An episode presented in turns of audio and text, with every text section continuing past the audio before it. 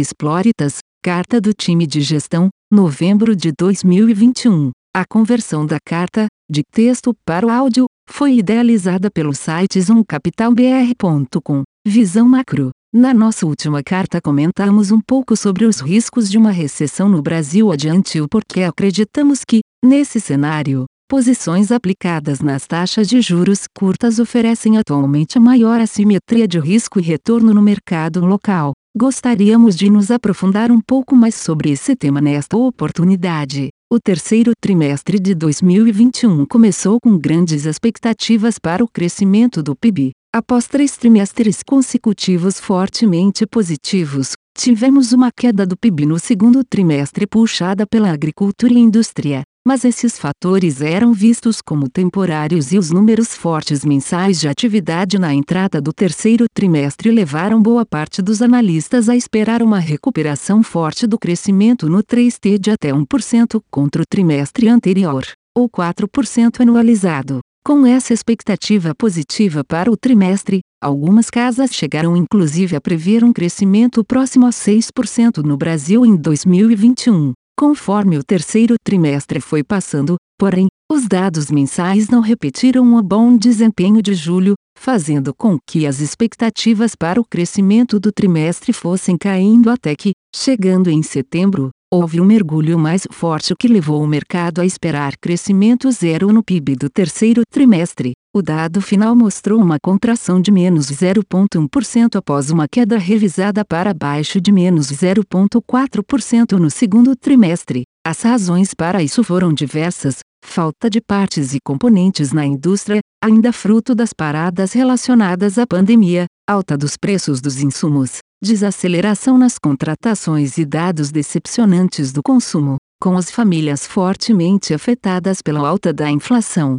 O fato é que o desempenho da atividade no terceiro trimestre foi decepcionante. O que é pior, os dados preliminares de outubro e novembro apontam para novas quedas mensais da atividade no quarto trimestre em cima do patamar já fraco do trimestre anterior. Isso está levando os analistas a revisarem a expectativa do PIB de 2021 para algo ao redor de 4,5% número que seria considerado muito bom não fosse pelo fato de que o carrego estatístico atingido no primeiro trimestre era de 5,1% para 2021. Ou seja, na verdade o PIB cresceu muito até o primeiro trimestre de 2021 e depois disso vem recuando lentamente já por três trimestres consecutivos, o que configura um quadro de recessão moderada. A parte mais preocupante dessa história é que o brutal aperto de condições financeiras que ocorreu a partir de julho ainda não teve tempo o suficiente de espalhar seus efeitos contracionistas sobre a atividade.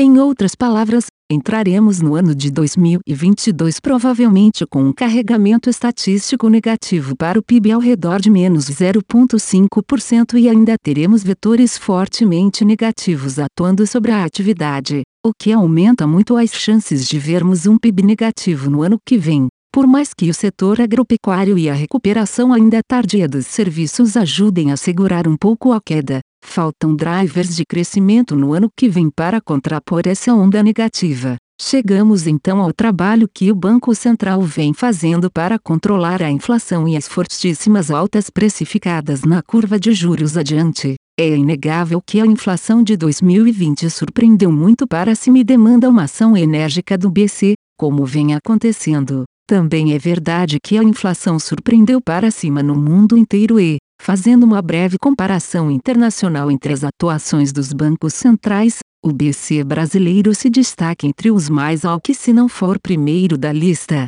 a depender do critério considerado, mesmo considerando que o choque da inflação foi maior por aqui. Acontece que frear uma economia muito aquecida para conter pressões inflacionárias que nos parece ser o que a curva de juros precifica hoje, é algo muito diferente da situação atual do Brasil, que é uma economia que já não cresce desde o primeiro trimestre de 2021. Por isso vemos uma simetria muito atrativa em posições aplicadas na parte curta da curva de juros local neste momento. Aqui se perguntar o que esse quadro de recessão moderada significa para os outros ativos locais. A bolsa local já vem sendo bastante descontada pelo estresse da curva de juros. Adiante, imaginamos que o estresse da taxa de desconto do fluxo de caixa diminuirá, mas por outro lado ainda veremos revisões para baixo nos lucros por conta do quadro de atividade ruim. Para algumas empresas, o efeito líquido entre essas duas coisas pode ser negativo,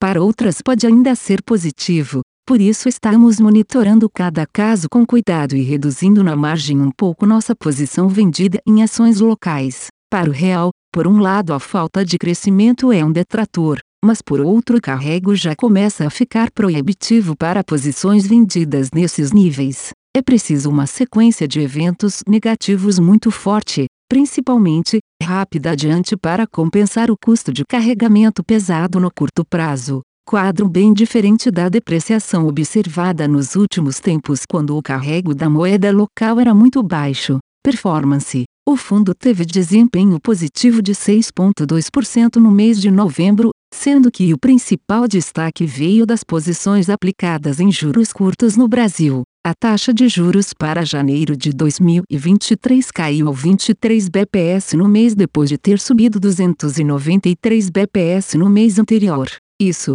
aliado a um carrego de cerca de 30 bps, fez retroceder cerca de um sexto do movimento do mês passado, mas nos ajudou a recuperar metade das perdas, levando em conta a posição maior agora. Acreditamos que o movimento de queda na precificação dos juros de final do ciclo ainda deve continuar e isso deverá contribuir positivamente para o resultado do fundo nos próximos meses. Na parte de ações, tivemos um desempenho positivo de 170 bps, com destaque para as posições vendidas no Brasil que contribuíram com 215 bps. Na parte comprada em ações brasileiras, também tivemos contribuição positiva de 5 bps, a pensar da queda de 1,5% do índice Bovespa. O destaque negativo em ações se deu na Argentina, que contribuiu negativamente com 78 bps. Porém, no ano, a contribuição de Argentina é positiva em 135 bps até o final de novembro. Nossa posição comprada em ações argentinas foi reduzida em um terço para 3,2%. Ainda na Argentina, tivemos contribuição negativa no book de Barnes de 105 bps, sendo que no ano book de Barnes tem contribuição positiva de 355 bps com metade desse ganho vindo de Barnes da província de Buenos Aires. Continuamos achando que os bans da província de Buenos Aires oferecem excelente assimetria de risco-retorno e devem trazer boas contribuições para o fundo em breve. No câmbio, ficamos perto de 0 a 0 no mês e acumulamos uma contribuição positiva de 174 bps no ano, incluindo aí moeda e cupom cambial. Posicionamento o fundo tem aproveitado os recentes movimentos de mercado para fazer algumas mudanças na carteira. A dispersão do movimento entre as ações foi bem grande, gerando oportunidades. A posição líquida em ações foi aumentada em 10%, passando de 5% vendida para 5% comprada. Quando olhamos exclusivamente para as ações brasileiras, saímos de menos 19,1% para menos 2,7% no mês uma mudança relevante que se deu pelo fechamento de algumas posições vendidas após quedas relevantes e também pela adição de posições compradas que estão precificando cenários desastrosos. Essa adição de posição em ações está sendo feita com bastante cautela, dado o balanço de riscos que inclui provável recessão nos próximos trimestres. Acreditamos que o mercado de juros curtos oferece excelente assimetria para ficar aplicado e deve dar resultados para o fundo ainda no final de 2021 e início de 2022. Na parte de câmbio, voltamos a ficar mais construtivos com posições compradas no real, já que o nível de preço ajustado pela inflação e termos de troca continua perto dos melhores dos últimos 20 anos e o carrego está cada dia mais atrativo. Dados riscos econômicos e eleitorais para o ano de 2021, ainda temos uma posição pequena comprada em bolsa, mas com viés de aumenta lá em papéis específicos. Como edge do portfólio, temos posições tomadas em cupom cambial, que nos protegem tanto de aumentos nas taxas de juros americanas como de aumentos no prêmio de risco doméstico. Como sempre, seguimos à disposição para maiores esclarecimentos. Time Exploritas a conversão da carta, de texto para o áudio, foi idealizada pelo site zoomcapitalbr.com. Aviso legal. É recomendada a leitura cuidadosa do regulamento dos fundos pelo investidor antes de tomar a decisão de aplicar seus recursos. A rentabilidade passada não representa a garantia de rentabilidade futura. A rentabilidade, quando divulgada, não é líquida de impostos. Fundos de investimento não contam com garantia do administrador, do gestor, de qualquer mecanismo de seguro ou fundo garantidor de crédito, FGC. Para avaliação da performance de um fundo de investimento, é recomendável a análise de, no mínimo, 12 meses. A gestora não se responsabiliza por quaisquer decisões tomadas tendo como base os dados deste documento. As informações aqui contidas têm caráter meramente informativo e não constituem qualquer tipo de aconselhamento de investimentos ou oferta para aquisição de valores mobiliários. Os investimentos em fundos de investimento e demais valores mobiliários apresentam riscos para o investidor. Os fundos de ações com renda variável podem estar expostos a significativa concentração em ativos de poucos emissores, com os riscos daí decorrentes.